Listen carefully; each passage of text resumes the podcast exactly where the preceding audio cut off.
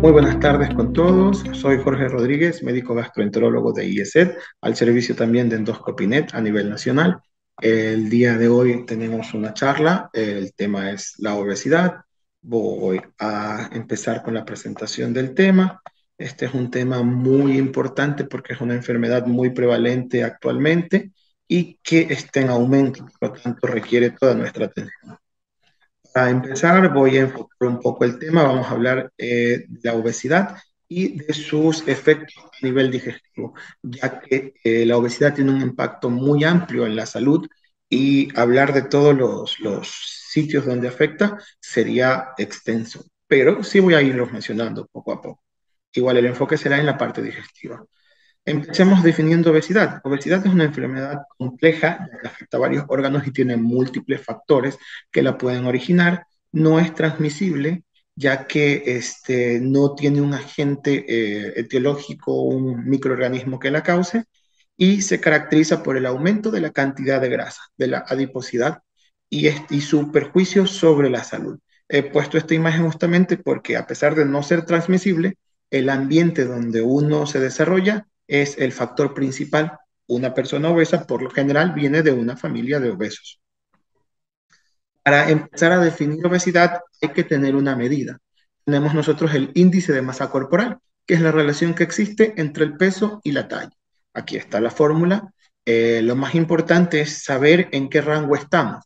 Una vez que tomamos nuestro peso y lo dividimos para la altura al cuadrado, podemos identificar en qué grupo nos encontramos, siendo que el peso saludable es entre 18.5 y 24.9, lo cual también es bueno saber que no existe un punto exacto de un peso ideal, sino más bien un rango de peso saludable. Obviamente, este, esto es muy valioso ya que siempre nos ponemos una meta o un valor y el cual se vuelve difícil de alcanzar en ocasiones. Cuando ya sacamos el cálculo general, vemos que hemos estado todo el tiempo en un peso saludable. Cuando sobrepasamos el peso saludable, tenemos el sobrepeso cuando hay un índice de masa corporal de 25 a 29. Cuando el índice de masa corporal pasa de 30, estamos en una obesidad. El, el, sobrepeso es un factor de riesgo para algunas enfermedades. La obesidad, dependiendo del punto en el que se encuentre, ya es una enfermedad que está afectando varios órganos. Por eso es muy importante saber en qué punto está. Si es obesidad 1, cuando el índice de masa corporal está entre 30 y 34, obesidad 2 de 35 a 39, o la obesidad mórbida o tipo 3, que es cuando el índice de masa corporal está por encima de 40. Una vez que hemos establecido cómo diagnosticar la obesidad, tenemos que ver cuál es el impacto a nivel mundial. Tenemos que cerca de 800 millones de personas en el mundo viven con obesidad, tiene un costo elevado para el sistema de salud, cerca de un trillón de dólares, se calcula más o menos para el año 2025, aumenta el riesgo actualmente, aunque ya estamos superando bastante, es importante mencionar que eh, las personas con obesidad tienen el doble de posibilidades de terminar hospitalizadas con una prueba de COVID positiva. Y tenemos que hacer hincapié en que esto no es una enfermedad que solo está afectando a los adultos. Hay un 60% de obesidad en la infancia, lo cual es eh, a nivel real es algo desastroso porque todos estos niños que ya tienen obesidad aumentan muchísimo los factores de riesgo para tener enfermedades graves a futuro. Que tanto el sobrepeso como la obesidad son factores de riesgo para algunas enfermedades crónicas. Enfermedades coronarias, es decir, las alteraciones de las arterias que nutren el corazón y que predisponen a infartos y fallas cardíacas, enfermedades renales, enfermedades metabólicas, estando a la cabeza la diabetes mellitus, también se asocia con riesgo elevado de cáncer, cada uno en mayor o menor medida, pero he decidido más que poner los valores de cada, eh, de cada cáncer, nombrarlos para que vean la cantidad de eh, órganos que puede afectar. Tenemos que aumenta el riesgo de cáncer de esófago, cáncer de mama, cáncer colorectal, cáncer de endometrio, cáncer de vesícula biliar, cáncer de estómago, cáncer de riñón, cáncer de ovario, páncreas, hígado, tiroides, presencia de mieloma múltiple y cáncer de las, de, perdón, meningioma. Entonces, solo el hecho de tener obesidad aumenta mucho el riesgo de estos cánceres y aumenta el riesgo de las enfermedades del corazón, del riñón y metabólica. También por la acción mecánica del peso se puede provocar trastornos osteomusculares y de aquí vienen los problemas de articulaciones, rodillas, de espalda y de otros, otros sistemas osteomusculares, otras zonas osteomusculares que pueden presentar dolor. También aumenta el riesgo de, mientras más sea el peso, más el riesgo de padecer todas las enfermedades que he mencionado. Aquí también hay un concepto muy importante que es el síndrome metabólico. La obesidad es parte de el síndrome metabólico y como parte del síndrome metabólico aumenta el riesgo de que se presenten el resto de trastornos.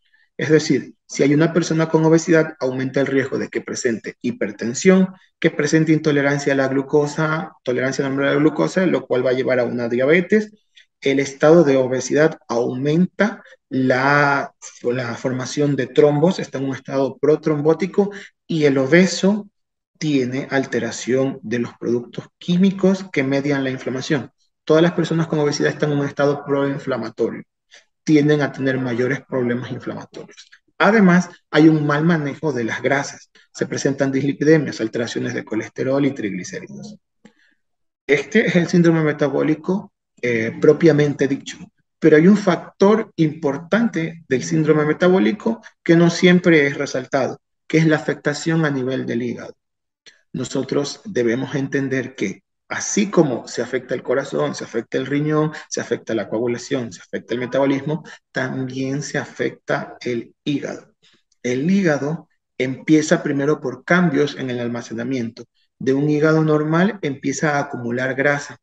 Este es el conocido hígado graso que se diagnostica fácilmente por ecografía pero la acumulación de grasa y los trastornos metabólicos van a llevar a que este hígado empiece con procesos inflamatorios. Esto es lo que se conoce como una esteatohepatitis, es decir, hay una inflamación del hígado por la acumulación de grasa y otros procesos también asociados. Cuando este proceso se mantiene de manera sostenida, la inflamación va a llevar a cambios en el hígado, a cicatrices, a áreas de cicatrización fibróticas, por lo tanto, el hígado se transforma en un hígado fibroso. Hay una fibrosis hepática. Si esto se mantiene, va a llegar a la etapa final de una enfermedad del hígado, que es la cirrosis. Y la cirrosis aumenta el, riesgo de cáncer de hígado. Entonces podemos ver que aunque no se lo mencione como un componente principal del síndrome metabólico, sus repercusiones a nivel del hígado son muy importantes.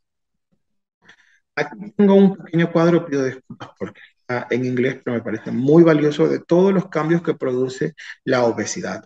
Eh, no voy a explicarlo a detalle porque realmente hay varios procesos, hay varias partes que mencionar, pero haré hincapié en las principales alteraciones que causa la obesidad. Causa alteraciones en el balance hormonal, en las hormonas sexuales y en otras partes del metabolismo. Aumenta la cantidad de ácidos grasos libres, lo que causa síndrome metabólico, hipertensión, dislipidemia, todo lo que ya hemos mencionado altera compuestos mediadores químicos, que son las adiposinas, y por lo tanto causa eh, alteraciones a nivel del metabolismo.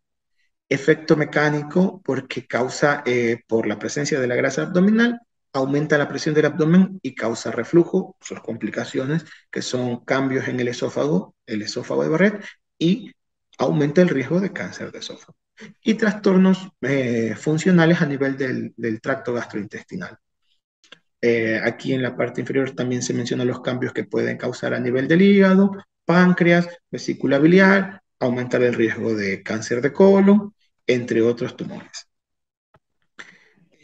Enfocándonos un poquito en los síntomas digestivos, podemos encontrar que causa una variedad de síntomas. Eh, no todos son tan específicos, pero sí están directamente asociados. Justamente aquí tengo mencionados los principales síntomas que se relacionan con la obesidad, como el dolor abdominal, sobre todo en la parte superior, el reflujo gastroesofágico, que es de los más frecuentes, diarrea, otros no tan frecuentes como el dolor a nivel del pecho, dolor torácico, vómitos y sensación de evacuación incompleta. La mayoría de estos están asociados o al efecto mecánico por la cantidad de grasa abdominal que limita el movimiento adecuado del intestino o por los mediadores químicos, las adiposinas, que son sustancias elaboradas por las células de grasa, los adipocitos, que cambian el, movimiento intestinal. Creo importante resaltar la obesidad infantil, que es un tema eh, que muy, que es muy, muy necesario de poner atención, porque los niños obesos de hoy son los que en 20 años podrían ya ser diabéticos y aumentar eh, enormemente la sobrecarga del sistema de salud.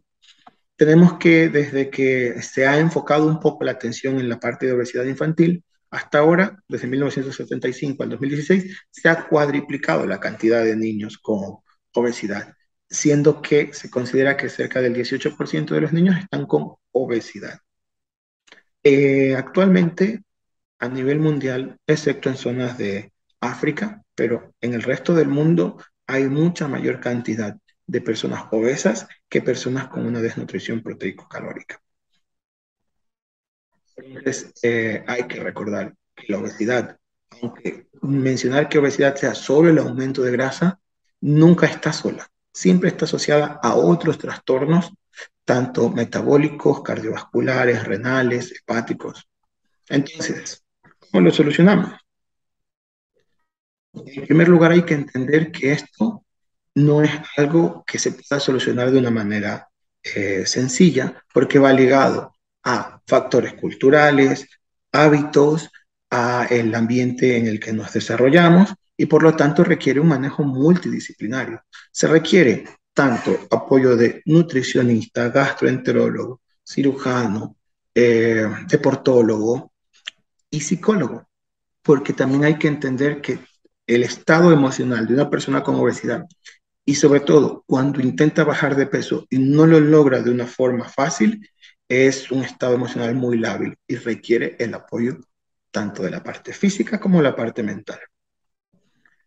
Un punto básico que todos sabemos, todos tenemos claro y que es uno de los puntos que se nos dificulta tratar, es la dieta. Los conceptos son sencillos, la práctica es la compleja. Hay que reducir el número de calorías consumidas en forma de grasas y azúcares. Ese es el concepto general. Obviamente, eh, siempre se indica que todo paciente que tiene un problema de obesidad debe ser valorado por un nutricionista para poder enfocar mucho mejor eh, la dieta y de manera general igual, hay que aumentar la ingesta diaria de frutas, hortalizas, legumbres, cereales y frutos secos. Aquí tenemos una imagen recordando que estos son los que deberían ser la base de la dieta y en menor cantidad los carbohidratos y grasas. Otro pilar fundamental para poder manejar la obesidad es el ejercicio. Una práctica regular, sostenida, habitual. Tiene que ser algo eh, continuo y controlado.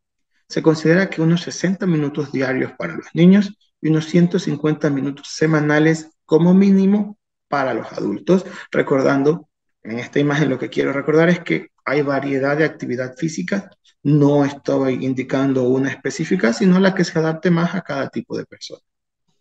Ahora, ¿qué hay luego de la dieta y el ejercicio? Eh, he traído a, colación esta, este estudio publicado por, esta guía publicada por la Asociación Americana de Gastroenterología de este año, en la cual menciona cuáles son los, los medicamentos que se pueden utilizar este, y cuándo utilizarlos. Se, sugiere utilizarlos en adultos con obesidad o sobrepeso que tienen una respuesta inadecuada a las intervenciones del estilo de vida, dieta, ejercicios y también este, que se mantengan estos cambios en el estilo de vida. Es decir, el medicamento no funciona solo. El asunto está en que en este mismo estudio se, se mencionan cerca de 10 fármacos y ninguno es el principal, ninguno domina, porque cada medicamento tiene sus efectos beneficiosos y sus efectos adversos. Y más bien eh, se trata de hacer hincapié en que esto es cuando falla el estilo los cambios en el estilo de vida. No mencionaré ningún fármaco porque considero que cada persona requiere una valoración específica para poder determinar su necesidad o no de un medicamento.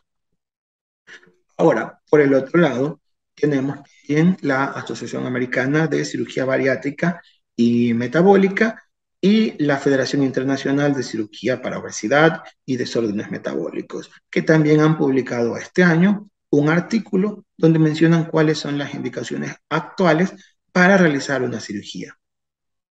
Obviamente, tanto los fármacos como la cirugía son los que nos ayudan cuando los cambios en el estilo de vida no han funcionado. Para una cirugía, una indicación es un paciente con un índice de masa corporal por encima de 35, sin contar las comorbilidades, complicaciones o todo lo que ya esté asociado a la este, enfermedad, a la obesidad. Pacientes con índice de masa corporal por encima de 30 y que tengan diabetes, se recomienda la cirugía. En pacientes con un índice de masa corporal entre 30 y 34.9 que no logran una pérdida importante de peso o duradera o que sus enfermedades no se encuentran correctamente compensadas. Diabetes, hipertensión, dislipidemia, todas las asociadas al síndrome metabólico.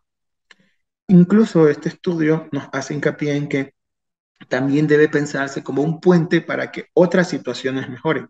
Pacientes que tienen obesidad que tienen dolores articulares, que requieren cirugías de articulaciones como artroplastia o prótesis, eh, han tenido mucho, mejores, mucho mejor resultado al momento de ser sometidos a una cirugía para reducción de peso y después la cirugía eh, la cirugía traumatológica, así también como cirugías de pared o incluso, y esta parte también me parece necesario recalcar, que ha ayudado cuando el paciente tiene obesidad y se realiza la intervención antes de hacer un trasplante de órganos, ya que beneficia a tener una mejor aceptación del órgano recibido.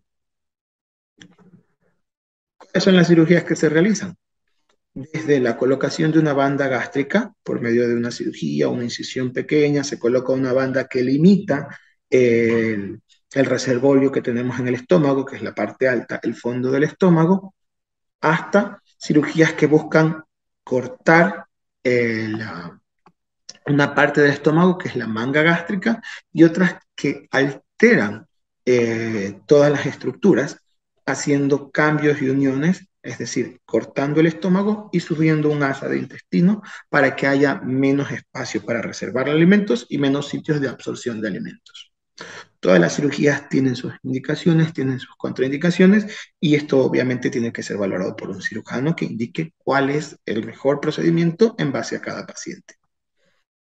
Y opciones no quirúrgicas, que también es muy importante mencionarlas. Tenemos eh, en primera medida el balón intragástrico, es un, procedimiento mínimamente invasivo que lleva a la pérdida de peso, ya que se coloca un balón, tal como está en la figura, que ocupa un espacio y por lo tanto impide que la persona coma de más y causa que la persona tenga saciedad con poco alimento. Este es un método que dependiendo el paciente puede ser el método definitivo para bajar de peso o en los casos en que es una obesidad muy manifiesta, una obesidad tipo 3, índice de masa corporal por encima de 40, nos va a ayudar como un puente, nos va a ayudar como un camino para que la cirugía que se puede realizar después sea mucho más beneficiosa. La otra opción endoscópica que es muy, muy beneficiosa y muy útil es la realización de una manga endoscópica. Aquí podemos eh, bueno, en primer lugar del lado izquierdo está nuestro equipo de trabajo realizando una manga endoscópica y del lado derecho podemos ver cómo es una manga convencional, tal como la manga de la camisa. Esta parte se corta, se saca del cuerpo y se cierra, quedando un estómago más pequeño, por lo tanto, la persona se llena más rápido y esto va a mejorar en todo el perfil nutricional y metabólico. Mientras que la manga endoscópica no requiere cirugía, no requiere que se corte el estómago, sino que con una sutura especial realizada por endoscopía se reduce el espacio dentro del estómago y de esa manera la persona disminuye la cantidad de alimentos que ingiere. Si ustedes desean mayor información, pueden comunicarse con nosotros porque el primer paso para tratar la obesidad es acercarse a los profesionales de salud y recibir las, las guías adecuadas en base al estado de cada persona.